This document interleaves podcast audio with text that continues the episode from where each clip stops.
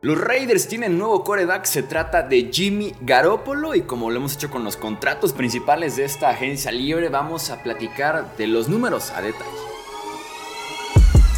Hablemos de fútbol. Hablemos de fútbol.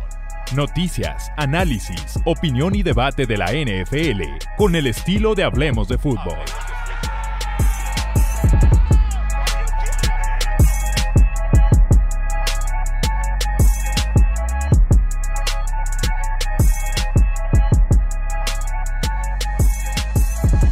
Tal amigos? ¿Cómo están? Bienvenidos a una edición más del podcast de emergencia de Hablemos de Fútbol. Yo soy Jesús Sánchez, platiquemos del contrato de Jimmy Garoppolo. Vamos a analizar otros contratos en un podcast diferente con invitados, analistas y demás y la lista más completa. Vamos en esta ocasión nada más a enfocarnos en Jimmy para poder revisar los números a detalle. El contrato fue reportado de cierta forma, ya saben que aquí siempre vendemos, venimos perdón, a decirles la verdad. El contrato tiene un bono por firmar, el cual recibe Jimmy en el momento en el que pone tinta en ese papel, de 11.25 millones de dólares. Tiene una base de este año, base de salario, la cual va a estar recibiendo cada partido, de 11.25 millones de dólares, que está 100% garantizada. Y hablando de la parte garantizada, que es la parte importante de cada contrato, sobre todo de los corebacks últimamente, tiene también un bono en 2024 de 11.25 millones de dólares.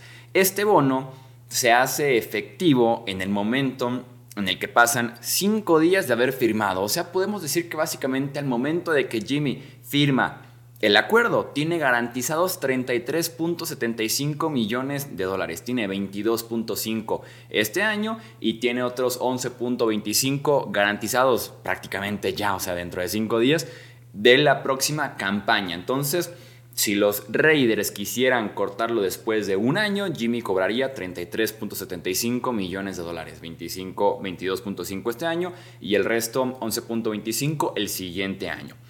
Ok, tiene una base de salario en 2024 de otros 11.25 millones de dólares, los cuales están garantizados solamente si está lesionado.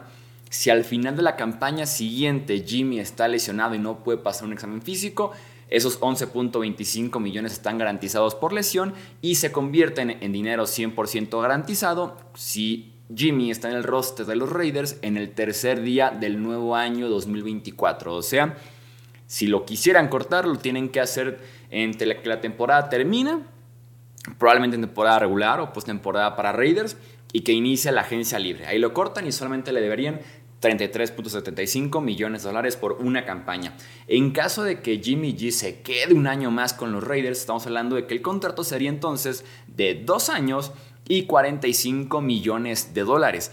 Para el 2025 tiene otro, otros 22.5 millones de dólares. No están garantizados y son de salario. No es ningún tipo de bono. Jimmy se tendrá que estar ganando cada domingo, ¿no?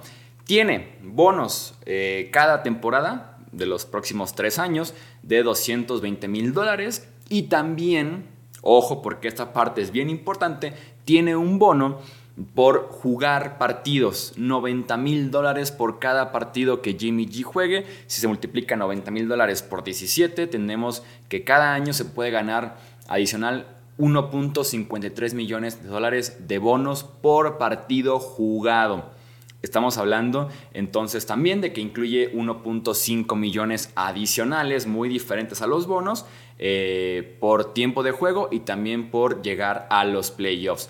La parte de los bonos es importante porque tal la del historial de lesiones que tiene Jimmy Garoppolo. Un tipo que se ha perdido constantemente partidos que si es por el hombro, que si es por la mano, que si es por la lesión de rodilla, que recientemente el tobillo, un tipo que tiene historial de lesiones, le pones bonos por cada partido jugado y es lo que están haciendo los Raiders. O también un tipo que tiene el potencial de iniciar unos cuantos partidos y después ir a la banca en caso de que llegue un coreback con mayor potencial, más joven en el draft y demás pues tampoco vas a estarle pagando ese bono porque el tipo va a estar en la banca, tal vez hasta inactivo, dependiendo de cómo estén las letras pequeñas de esos bonos. Si requiere de que esté en el roster activo o requiere de que sí esté jugando Jimmy Garoppolo, ¿no?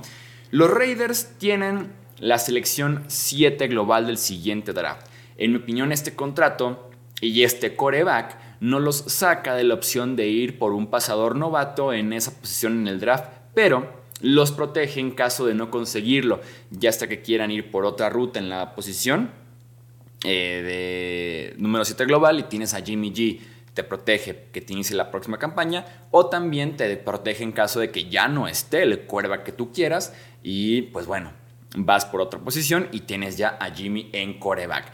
Para mí es un retroceso en la posición para Las Vegas. Eh, Derek Carr es mejor coreback que Jimmy Garoppolo y considerablemente. Si hablamos de que Derek Carr es un top 15 de la NFL, Garoppolo es un top 20, top 22 tal vez de la liga. Entonces, eh, insisto, es un retroceso para Las Vegas en la posición. Derek Carr está bien, hay diferencia en los precios. Derek Carr cobraba en su contrato anterior con los Raiders 40 millones la próxima temporada. Va a andar cobrando en su nuevo contrato con los Saints unos 33 millones de dólares. Jimmy te va a estar cobrando ya con bonos por jugar unos 24 millones. No hablando todavía de los incentivos, o sea, una diferencia de unos 9, 10 millones de dólares entre Derek Carr y Jimmy Garoppolo con el riesgo de que Garoppolo ha demostrado ser más propenso a lesiones que el mismo Derek Carr. En escala del 1 al 10, que fue un ejercicio que hicimos en el canal de Mundo NFL, que también vayan a ver ese canal y el video que hicimos de las firmas de día 1, yo le di un 4 a esta firma porque se me hace eh, dinero que Raiders pudo haber invertido o en Derek Carr o en irse de lleno por un quarterback novato y mejor reforzar un roster que le hace mucha falta en línea ofensiva y también en la defensiva prácticamente en cada posición, tal vez menos la de Edge. Entonces por eso es que no me gusta mucho la firma para los Raiders. Eh, Josh McDaniels lo conoce, sí está muy bien.